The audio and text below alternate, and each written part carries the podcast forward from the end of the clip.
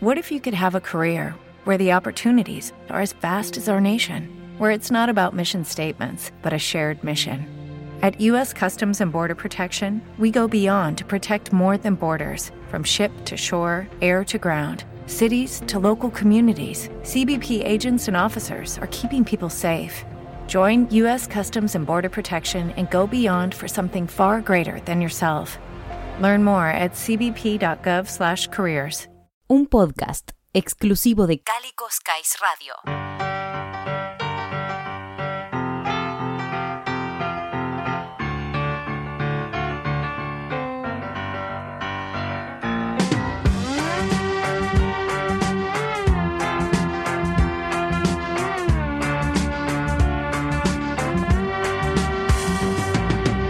Hola amigos en Chile. Macarnianas y macarnianos, estamos haciendo un podcast muy especial en un lugar también distinto al que solemos hacerlo.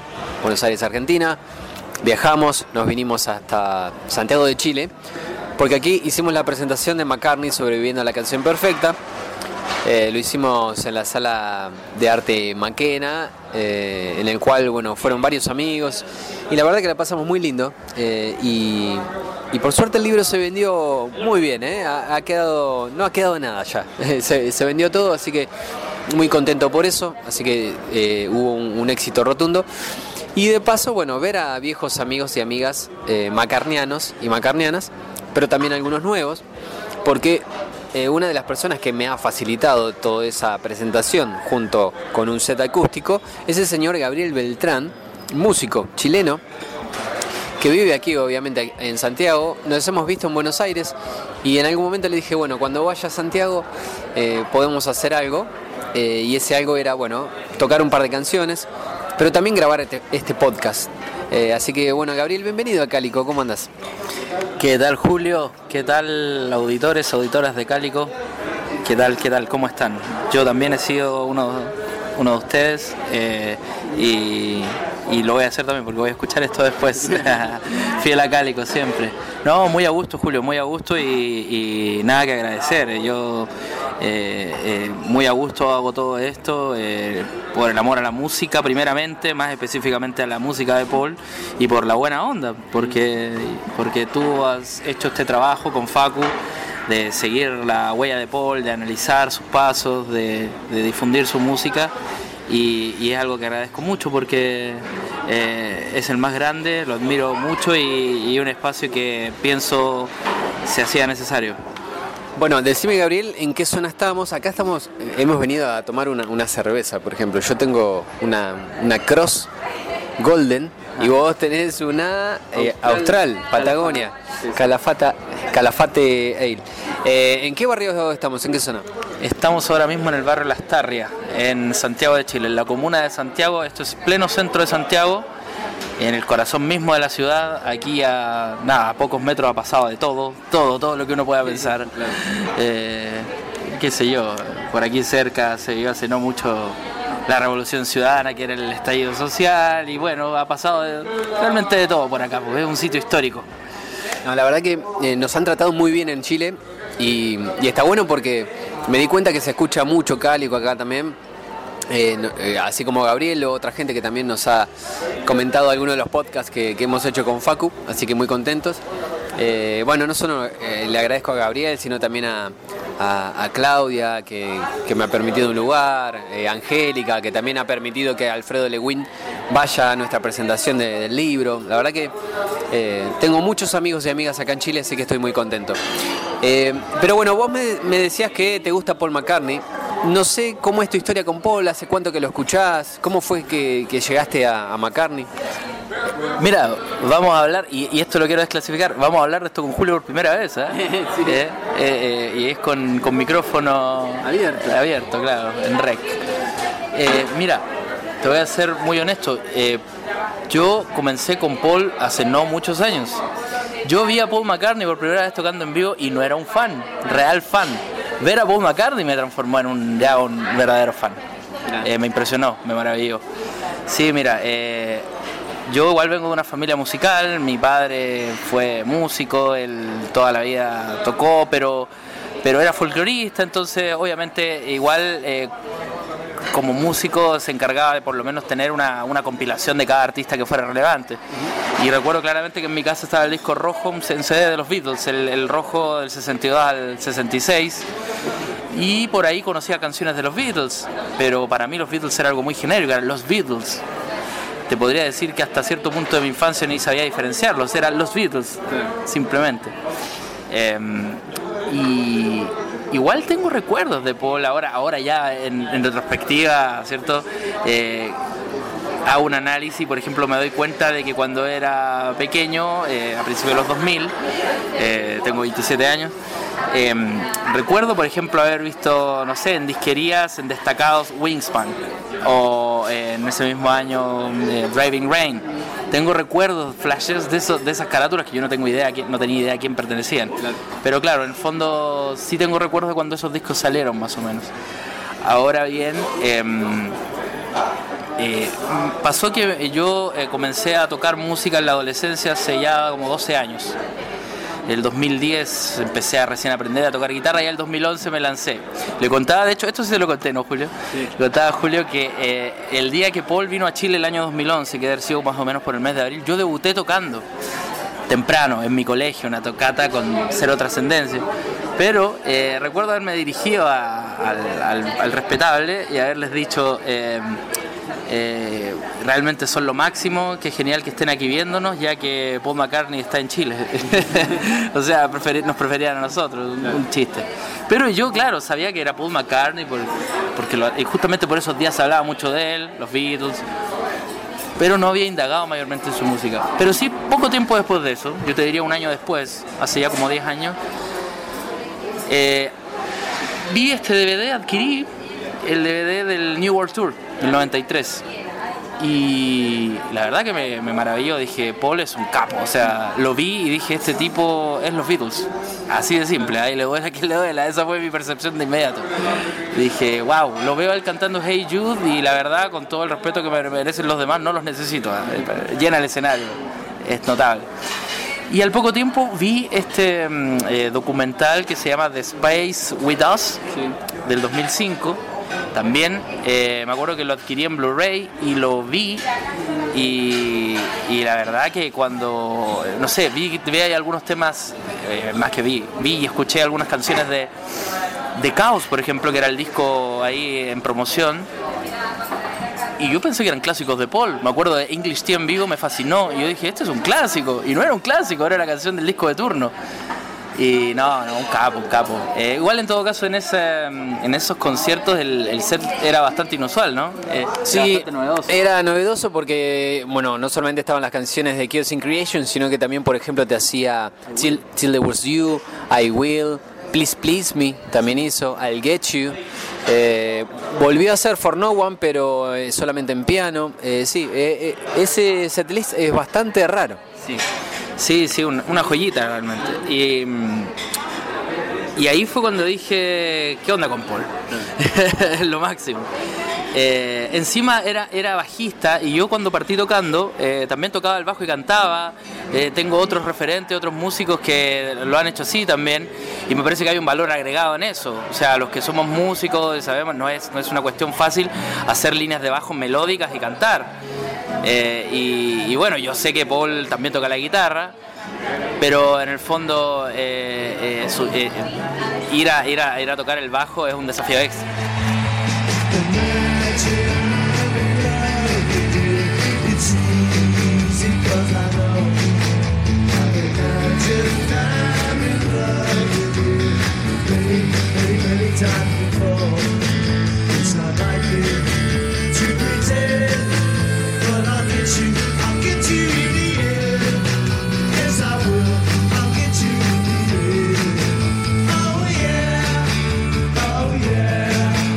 Bueno, Gabriel, eh, de aquel show, eh, ¿qué es lo, que te acordás? ¿Qué, ¿Qué, es lo que te maravilló, te, inspiró por parte de, Paul?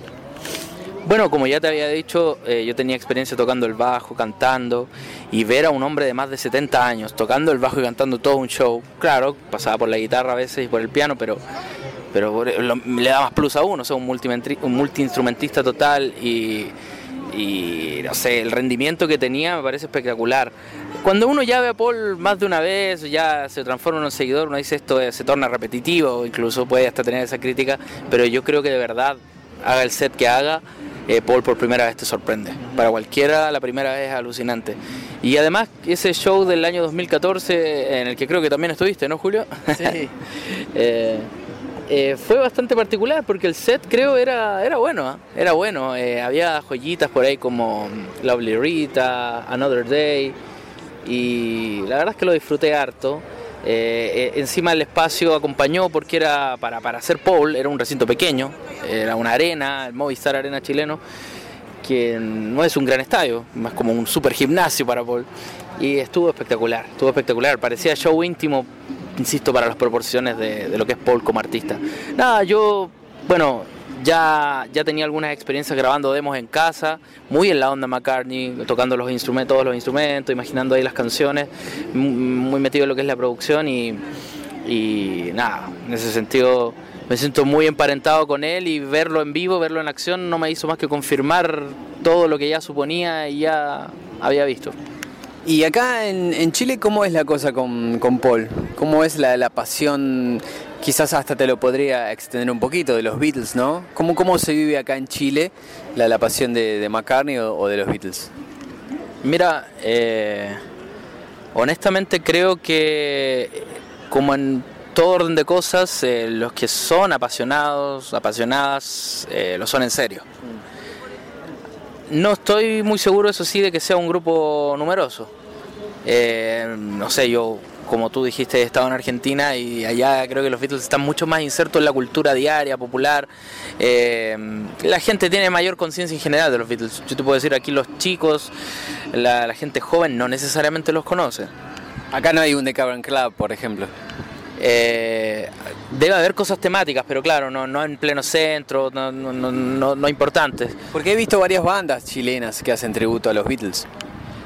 Claro, es que los Beatles son grandes y hay bandas tributos en todo el mundo. Yo creo que en Chile. De hecho, hay una banda que hace años, yo crecí incluso sabiendo de que era una banda con renombre en, en lo que son los tributos a nivel internacional, que es Beatlemania, por ejemplo pero eh, tocó alguna vez en el Festival de Viña, que es un festival importante, ¿no? Eh, tocó esa banda, imagínate, una banda de tributo tocando ahí, eh, algo curioso. Eh, pero, qué sé yo, no, no, no sé, siento que obviamente existe un nicho, existe una fanaticada, existe un, una hinchada, pero lamentablemente los Beatles o, y menos Paul no somos no, no, es, no son equipo grande aquí. Ah, Acá qué es, qué es lo que prevalece más, ¿Qué, qué es lo que se escucha más. Bueno, eh, por supuesto lo que globalmente está de moda. En primer lugar, sin lugar a dudas. Luego de eso podemos decir que eh, la música eh, pop clásica que más se consume acá, que más se escucha, es la música, yo te diría, más bailable, más alegre y más asociada a, los finales de los 70 y principios de los 80. Eh, bueno, y también el New Wave. Chile es un país muy ochentero. Eh, Argentina, por ejemplo, Uruguay tienen una historia con el rock más amplia, tienen una relación desde que el, prácticamente el rock surgió en Gran Bretaña y en Estados Unidos. En cambio, eh, con Chile, bueno, también por razones políticas, por razones de lo cerrado que el país estuvo en algún minuto, culturales también desde siempre, eh, estuvo más eh, cerrado a eso y, y, y, recién el rock chileno, yo te diría como lo conocemos, nació a mediados de los 80. Claro.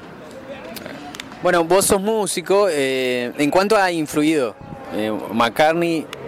Y ya no te hablo a nivel de compositivo, sino también hasta incluso puede ser a nivel de instrumentos, ¿no? De la manera de tocar ese tipo de cosas. Eh, totalmente. Es, de, si no es mi mayor influencia, eh, debe ser de mi mayor influencia. Yo creo que sí es la mayor influencia. Eh, yo creo que él y un músico chileno llamado Jorge González son los que más admiro. Y hay una curiosidad, ambos son capos, eh, arquitectos de canciones y eh, bajistas, bajistas y cantantes. Tienen, cumplen esa curiosidad, pero además muy inquietos que han pasado por mil instrumentos. bueno, también son proporciones distintas. Obviamente Paul tiene una carrera más extensa, palabras mayores pero los dos a su manera me han influenciado mucho y, y no, eh, no, no hay nada que decir, o sea, Paul soy un, soy un fanático, por ejemplo, de escuchar sus discos más que para sacar las canciones, es para analizar lo que ahí está pasando. Para después yo justamente cuando grabo tomar cosas de ahí, en el estilo de producir, a la hora de cantar, a la hora de, tocar los instrumentos, sí, sí, es, totalmente una influencia para mí el hecho de que Paul sea un multiinstrumentista, un precursor en eso de ser multiinstrumentista. Eh, o sea, recordemos lo que es McCartney 1, ¿no? McCartney del 70. Eh, es, es totalmente importante, relevante y está ahí en primera plana para mí. Y ya que hablaste de, discos de, de, Paul, te voy a llevar a, obviamente, la, la, etapa solista. Esto también incluye a Wings, ¿no? Pero, eh, ¿qué, ¿qué, discos son, tu, son de cabecera para, para vos? Mira, hay varios, me gustan, o sea, lo hemos conversado, ¿no? En todos los discos de Paul hay algo, en todos. No hay disco de Paul donde no encuentres algo. En todos. Incluso en Press to Play. Incluso en Press to Play. Yo te diría que, mira, a tal nivel que hace poco estuve escuchando el disco de Mary Hopkins.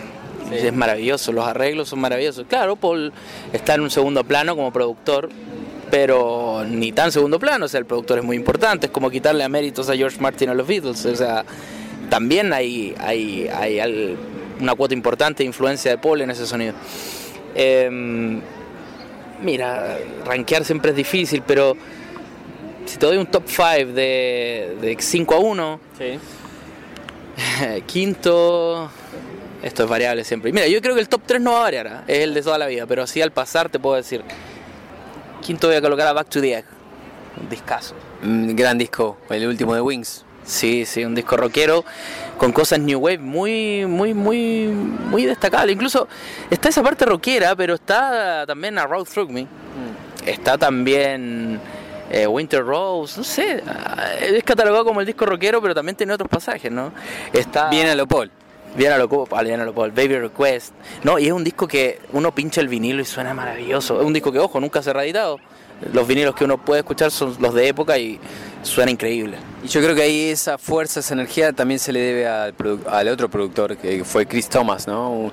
Alguien muy cercano en su momento al punk, que bueno, que trabajó en el álbum Blanco, uh -huh. que tiene canciones muy poderosas como Helter Skelter, sí, sí. Este, y que bueno, muchos años después trabajó con Paul en Run Devil Run, que debe ser el disco de rock más salvaje de, de Paul. Tal cual, tal cual. Chris Thomas creo que trabajó con The Clash también, sí, sí. Claro, con toda esa gente. Sí, eh, Chris Thomas estuvo, bueno, había, había, estado ya en sesiones de los Beatles, ¿no? Desde el álbum blanco, claro. Eh, sí, sí, le da ahí un sello. Lue eh, bueno, luego te podría hablar de... Ay, que hay tantos discos. Eh, me, me, siento mal por algo, con otros por dejarlos afuera. Y no te preocupes que esto es común, ¿eh? Le pasa a todo el mundo. Pero mira, voy a poner en cuarto al que le sigue, de hecho, cronológicamente. McCartney 2. Ah, mira qué bien que ha, rankeado McCartney 2. Sí, sí, sí. ¿Por qué? Por Temporary Secretary, por Combinac, por, por ese Paul inquieto, por oh, una genialidad. Incluso por las canciones que quedaron fuera, pero son de esas sesiones, como Wonderful Christmas Time, como Check My Machine joyitas, joyitas, joyitas de la música. bueno, es un disco que no ha ganado algunos puntos en, en este último tiempo. Sí, sí, sin duda. Es que bueno, también con los últimos años han surgido nuevas movidas indie, ¿no? Y por ahí cobra, cobra eh, eh, relevancia. Sí, es un disco, es un disco obviamente indie, es un disco raro para hacer Paul, pero es de esos discos que son necesarios también, ¿no? Que Paul de pronto se encierre y haga lo que siente que tiene que hacer y nada más, sin pensar mucho más. Sí, sí, notable. Bueno, me interesa ese triunvirato que está por venir, a ver, que es inamovible para el señor Gabriel Beltrán. Bueno, en tercer lugar coloco al excelente disco de 1997, Flaming Pie. Ah, mira. Joya, joya, joya de la corona. Maravilloso disco. Ustedes ya lo han hablado antes, ¿no? Evoca esa nostalgia Beatles. Eh, evoca a los Beatles, obviamente. Está Jeff Lynne, está Ringo, hay arreglos de George Martin, el último disco de Lynne. Un disco mucha muchas cosas ahí grabado eh, suena increíble y grabado mayor, eh, mayormente en casa mm. grabado ahí en el estudio de Paul en el rancho no sé me da muy buenas vibraciones ese disco lo encuentro muy completo muy lindo. Eh, sí, quizás no goza de tanta experimentación como McCartney 2. Hasta te diría que es menos jugado que Back to the Egg. Pero bueno, tampoco lo efectivo es malo. O sea, el disco que le antecede, Off the Ground, también es muy bueno.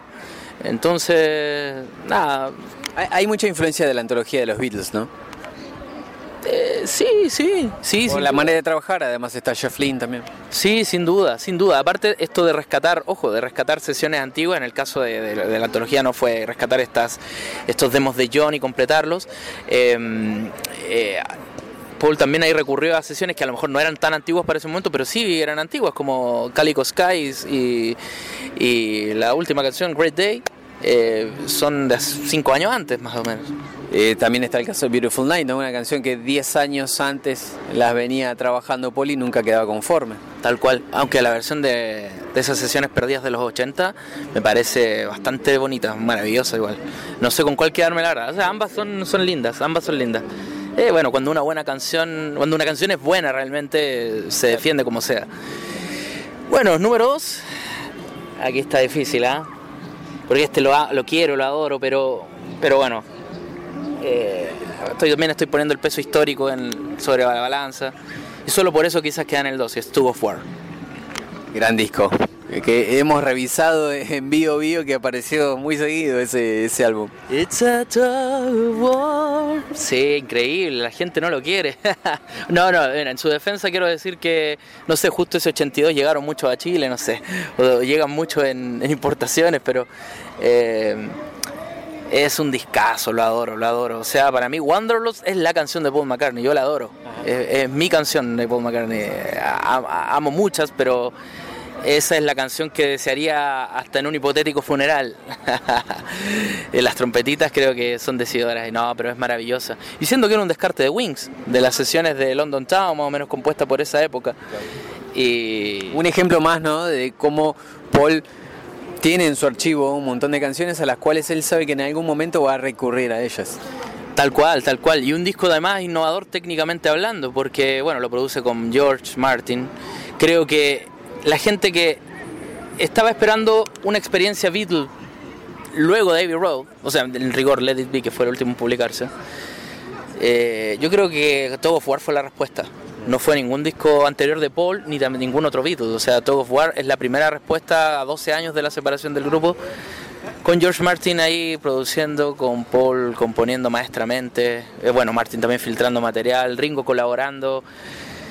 Y bueno, eh, ya te hablaba de la parte técnica, o sea, hacía referencia, eh, hoy día lo veíamos, ¿no? En los créditos, un disco precursor, grabado en cinta pero mezclado digitalmente hace 40 años.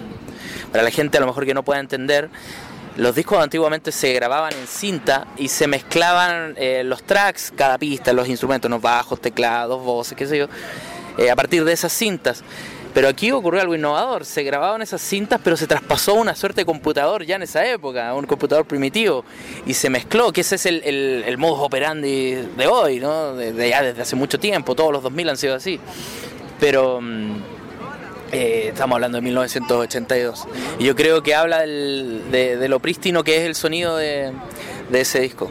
Es un disco muy hi-fi que suena muy bien, está muy bien producido y las canciones son maravillosas. Las colaboraciones con de Steve Wonder son buenas.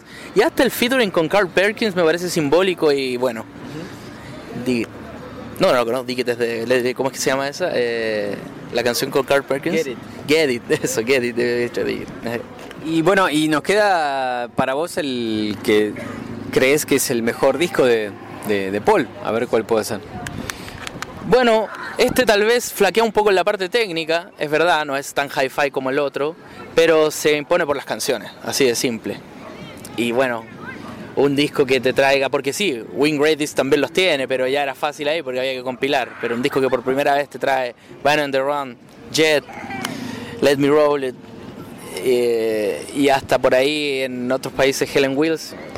O sea, Van on the Run, Van on the Run, señores. Y, ah, o sea, ahí coincidís conmigo, digamos.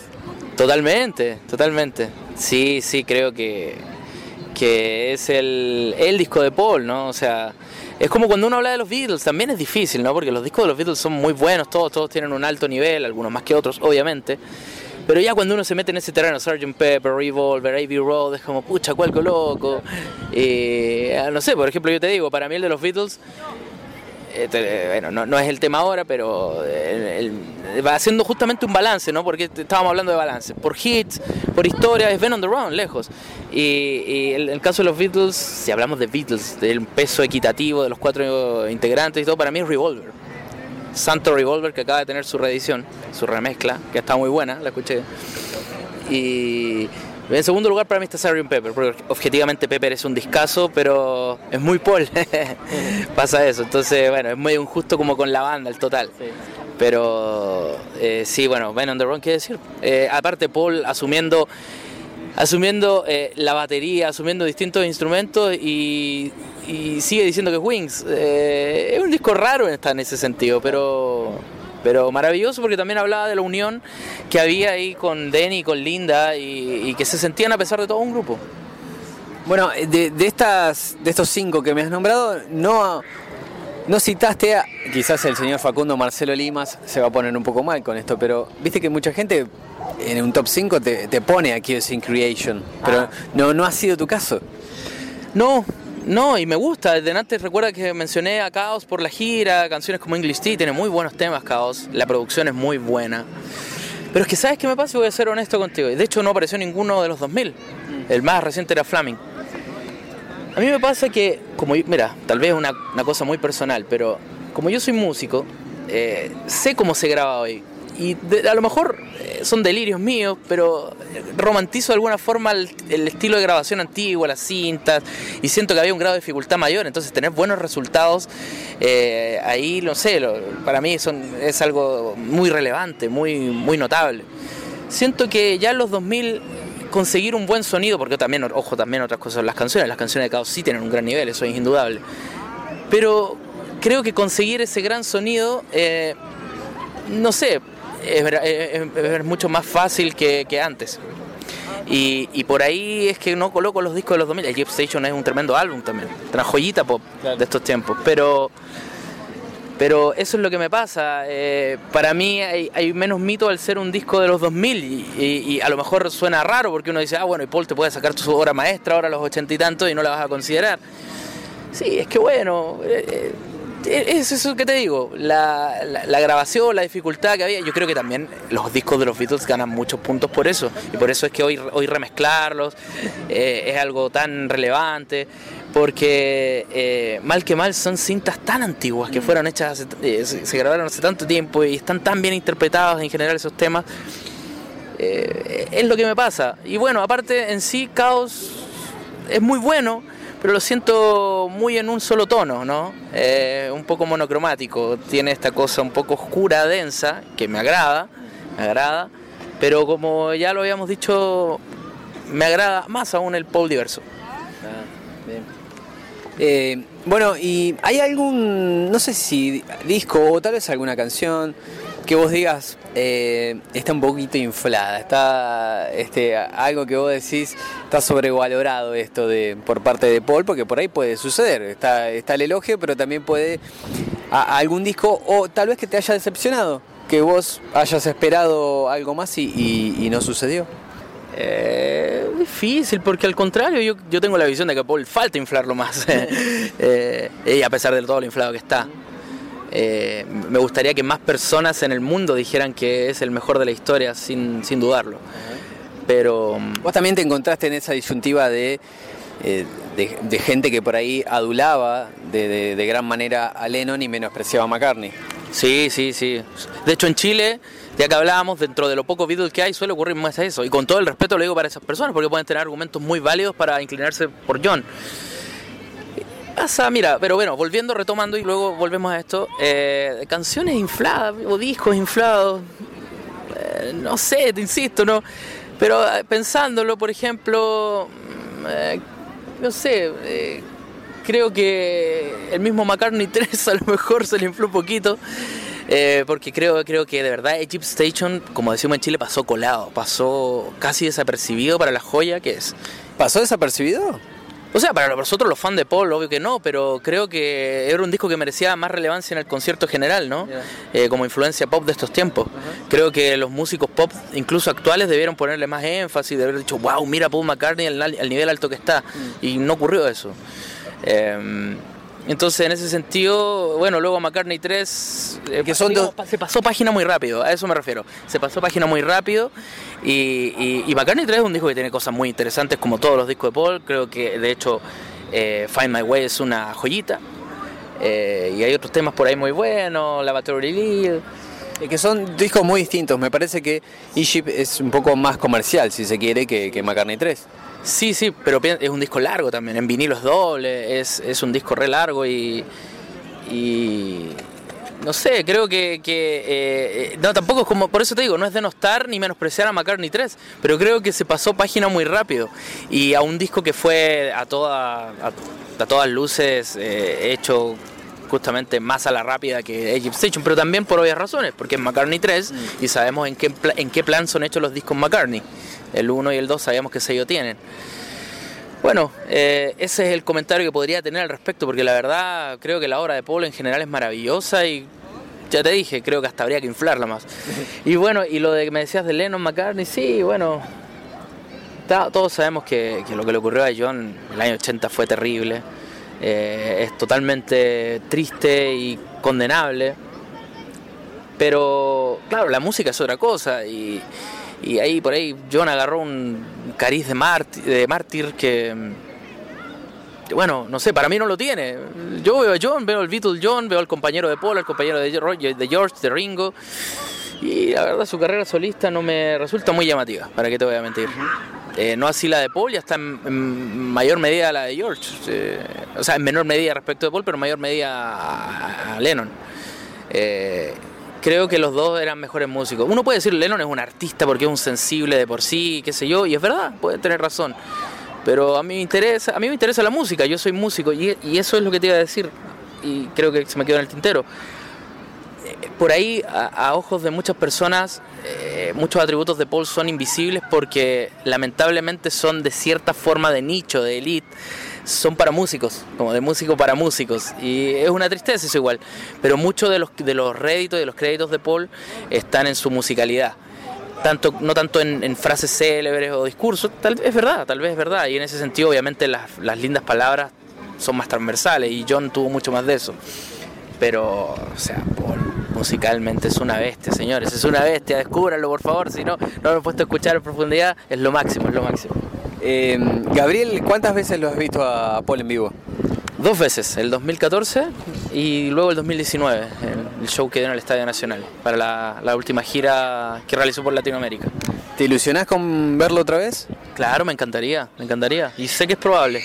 Ahora, si no ocurriera, ya lo vi dos veces, no hay problema. Pero sí, si, si vuelve, lo voy a ir a ver seguramente. ¿Tienes en Santiago o te irías, no sé, a Brasil, Argentina? Uy, hay que ver cómo está el bolsillo, porque en vinilos y cosas de Paul ya me he gastado harto. Más, más los otros gastos que tengo que correr con mi música. Eh, obviamente me acomodaría mucho que fuera Chile. Ya en segundo lugar puede ser Argentina y Brasil, más difícil, pero quién sabe, quién sabe. Bueno, siempre nos, pasa, ¿no? Al menos aquellos que, vimos a, a Paul bastante seguido, siempre me daba la impresión como que era que la última vez que lo iba a ver y sin embargo siempre había una, una más. Yo creo que esa es la ilusión que tiene cada macarniano o macarniana, ¿no? que todavía McCartney da esa chance de, de verlo una vez más porque más allá de lo algún cuestionamiento, no sé si cuestionamiento se le puede hacer a esta altura a Paul McCartney, ¿no? Pero sabemos que su voz obviamente no es la de antes y es totalmente lógico porque es un hombre de 80 años. ¿Qué vamos a esperar? ¿A alguien que nos cante como si tuviese 40? Es imposible. Eh, pero eh, aún así McCartney, da, por lo que se ha visto en, en Goldback, ha dado conciertos magistrales. Entonces uno se ilusiona, ¿no? Todavía con, con verlo en un escenario. Sí, sin duda alguna, sin duda alguna. Eh, Paul todavía, Paul todavía le queda nafta, benzina, todavía. Eh, yo creo que poner esas cosas en la balanza, pues decir, bueno, voy a ver un músico que por muy maestro que sea, tiene 82, 83 años y obviamente va a tener una voz desgastada, aunque sea Paul McCartney, ¿me entiendes? Y uno sabe lo que va, fondo. Eh, por ahí, si alguien no está a gusto con eso, entonces que no vaya, así de simple. Eh, yo no me preocupo tanto de eso porque sé todo lo que Paul nos ha dado y sé que de alguna forma esa voz que tiene eh, es producto también de todo lo que nos dio, ¿no? Son las consecuencias de, de que lo ha dado todo. Es como, es como un, no sé, un, un super crack que está en las últimas, en su último paso, y a lo mejor ahora es lento, pero los destellos de genialidad van a estar igual. ¿Y qué más le vas a pedir si te dio todo? Entonces, básicamente es un lujo, ¿eh? es ir a despedir un ídolo. Y yo, sí, una vez más iría a ver a Paul y. Y meterme tanto con ese rollo de la voz ¿no? es de lo más natural. Ahora, si Paul también quisiera retirar, si no hacen más conciertos, también lo entendería. También lo entendería perfectamente. Lo que sí más incluso espero con ansia sería un nuevo disco. Me, me gusta, como te digo, yo, yo me meto mucho en el rollo de la producción, de, de escuchar los discos, los tomo como influencia. También indirectamente y guardando las proporciones, uno escucha a Paul y uno le pican los dedos, ¿no? Es decir, ah, Paul está haciendo música, o sea, yo también quiero hacer música. Pasa eso. Sí, la verdad que todos estamos esperando un nuevo disco de Paul, más allá de que obviamente cada vez que hay algún rumor de gira nos ponemos atentos y atentas porque eh, no nos queremos perder eh, un concierto de, de Maca, pero me parece que un nuevo álbum con nuevas canciones siempre despierta eh, mucha más curiosidad, por lo menos también ese, es mi, mi caso, ¿no? Como, como McCartney también se va adaptando a las nuevas corrientes, cómo va sonando. Y y siempre está en busca de la canción perfecta, ¿no? Así que eh, en ese sentido siempre esperamos con, con ansias un, un nuevo disco de, de- de Paul McCartney. Eh, y, y por último, Gabriel, eh, no sé cómo te. eh, en esto de, de los conciertos y estas cuestiones, con el set list, que también viste que hay muchos fanáticos que por ahí le critican eso. No sé cómo, cómo, cómo te llevas con eso.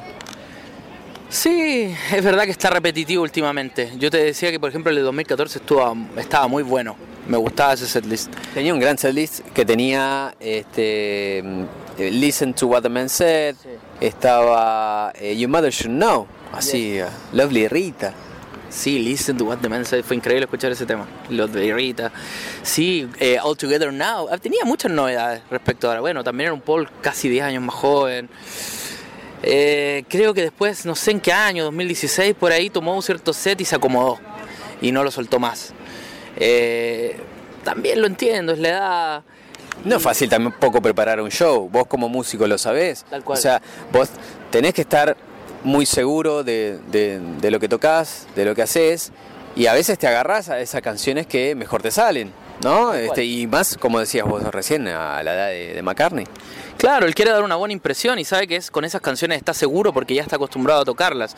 Siempre colocar una nueva canción, nueva entre comillas, porque aunque ustedes no lo crean, pues, aunque Lovely Rita sea una canción del 67, para Paul incluirla en un set es nueva porque la realidad la está repasando después de mucho tiempo, o sea, No, y perdón, y, y, y mantiene todavía en el set list un tema que él siempre dice que es muy difícil, yo le creo, de tocar y cantar, que es Being for the Benefit of Mr. Kite, ¿no? Hacer esa línea y cantarla no es para nada fácil. E encima es- esa canción la cantaba Lennon, no la cantaba él.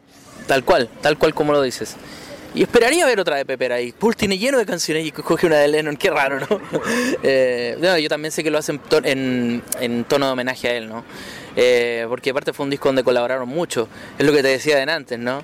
Eh, por ahí con Paul creo que eh, las canciones de Paul son muy Paul, no sé si tienen tantas contribuciones de los demás, en los Beatles hablo, ¿no? Let It Be, Hey Jude, son canciones Paul total, el resto más que nada operaba como banda de acompañamiento. Pero eh, no así las canciones de John o George, Paul podía tener papeles vitales en esas canciones. Eh, quizá esa segunda voz le daba el toque en la línea de bajo. Y en el caso de las canciones de Lennon en Pepper, Paul hizo un trabajo maestro.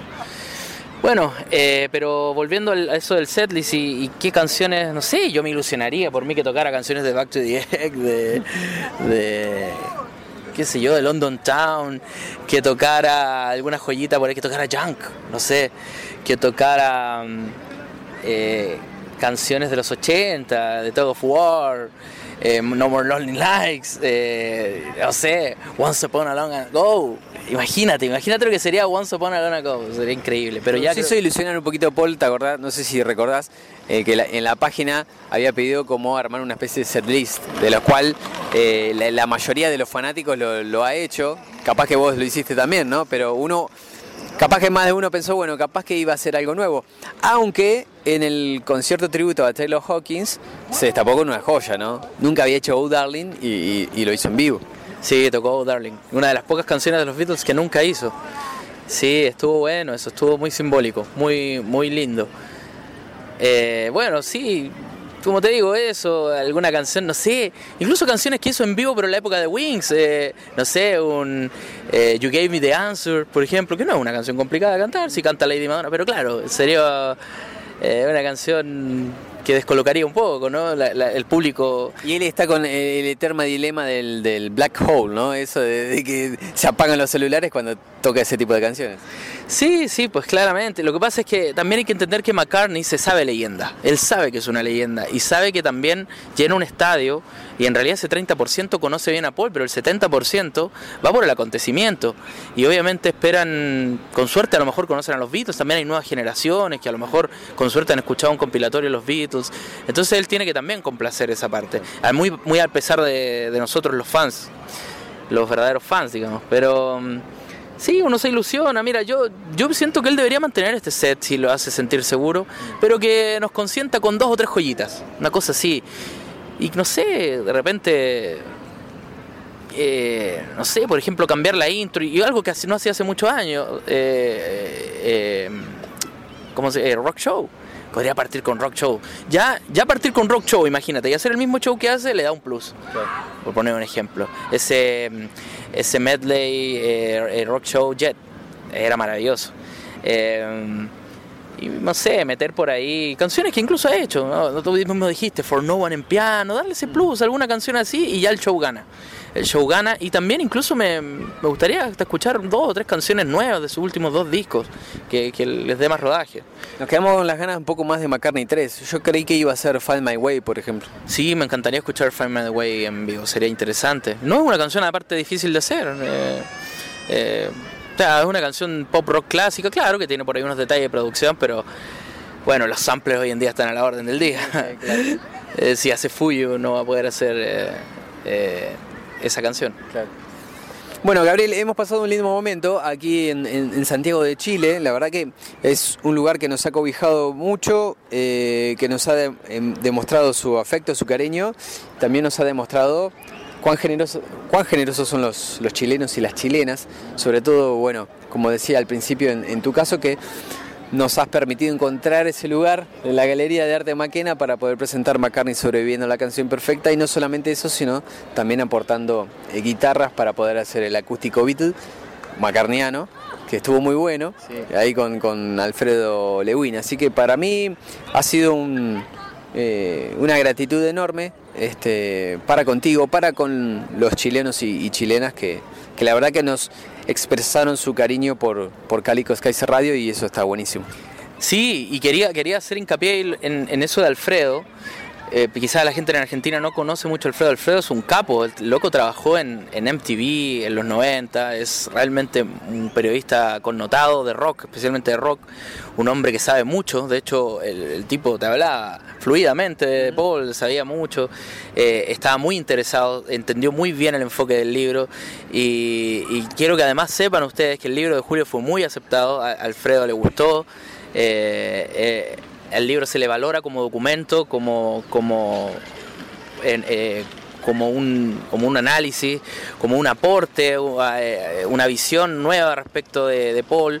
A, a lo mejor, claro, yo, yo estoy estoy eh, de acuerdo total con Julio y no, y no me sorprendo tanto porque uno vive McCartney día a día, pero a lo mejor hay personas que quizás no, no, no tienen a McCartney tan presente y pueden leer este libro y realmente asombrarse y descubrir cosas que no imaginaban. Bueno, Gabriel, no sé dónde nos veremos la próxima, si en Santiago o en Buenos Aires, pero estaremos en contacto, obviamente. Santiago Asunción, también Buenos Aires, dice una mítica canción llamada La voz de los 80, chilena. Eh, sí, quién sabe, quién sabe dónde nos encontraremos, pero nos encontraremos y eso va a ser lo importante. Bueno, macarnianas y macarnianos, estaremos volviendo a Buenos Aires, Argentina, ya para eh, continuar con nuestros temas habituales, pero este es un podcast especial en nuestro paso por Santiago de Chile. Ojalá que no sea el último, que volvamos, porque les digo que hay una buena comunidad macarniana acá y, y lo hemos vivido eh, de buena manera en estos días que, estuvimos acá en Santiago, que le hemos pasado muy bien y, que bueno, ojalá se repita, porque es una ciudad muy linda además Santiago y, su gente es genial, es increíble, así que eh, un, un placer eh, estar aquí. Así que bueno, será hasta la próxima y acá me quiere acotar algo más, Gabriel. Sí, también esta es una invitación para ti, Paul. Vuelve a Santiago, por favor. Recuerda lo maravilloso que es. Eh, no estaría mal, eh, que vuelva a una gira sudamericana, Santiago, Buenos Aires. Ya te ayudé a ti, ahora voy a ayudar a Paul. Ese es mi siguiente paso. Organicemos algo, Paul. Ojalá que Paul escuche este pedido de, de Gabriel. Bueno, macarnianas, macarnianos, será hasta el próximo podcast aquí en Cálico Skies Radio. Puro macarne.